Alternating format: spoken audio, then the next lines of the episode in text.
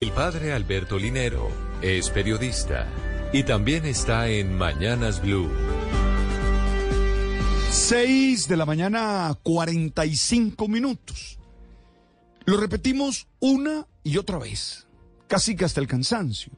La tecnología está creando un nuevo ser humano porque impacta su forma de pensar, sentir y juzgar. Los dispositivos cada vez más reformulan la manera de vivir a través de la forma como cambian las prácticas y rutinas cotidianas. Tenemos que ser conscientes de estos cambios y tratar de encontrar las consecuencias de ellos para poder adaptarnos o responder educativamente. Ayer leí una nota de prensa en el que se comentaba un estudio de la Universidad de Carolina del Norte en el que se demostraba los cambios cerebrales que están sucediendo en los adolescentes que usan de manera seguida y constante las redes sociales.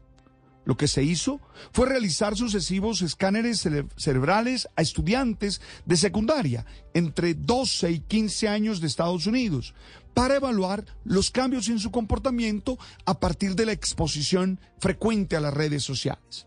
Según Eva Telser, una de las autoras del estudio, los adolescentes que crecen consultando más a menudo las redes sociales se están volviendo hipersensible a los comentarios de sus compañeros.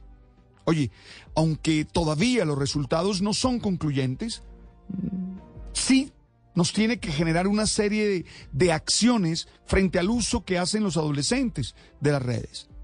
La primera, no se puede negar el uso de la tecnología forma parte del mundo y yo creo que lo hace mejor, pero hay que estar cerca.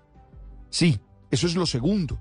Hay que conectarse con ellos para poder generar las medidas de control que les permitan aprovechar la tecnología sin entrar en situaciones de riesgo. Lo tercero, hay que propiciar los encuentros físicos desde el deporte, la cultura, por ejemplo, para que no se atrofien las habilidades socioemocionales necesarias para la realización de todo ser humano. El encuentro físico con el otro es fundamental para la empatía.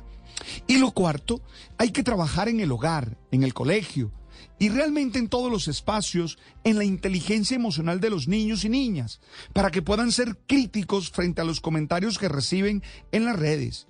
Oye, los niños no pueden seguir siendo de cristal, no pueden romperse ante las críticas que reciben. La fortaleza para la vida se da en el amor familiar constante, claro y sano.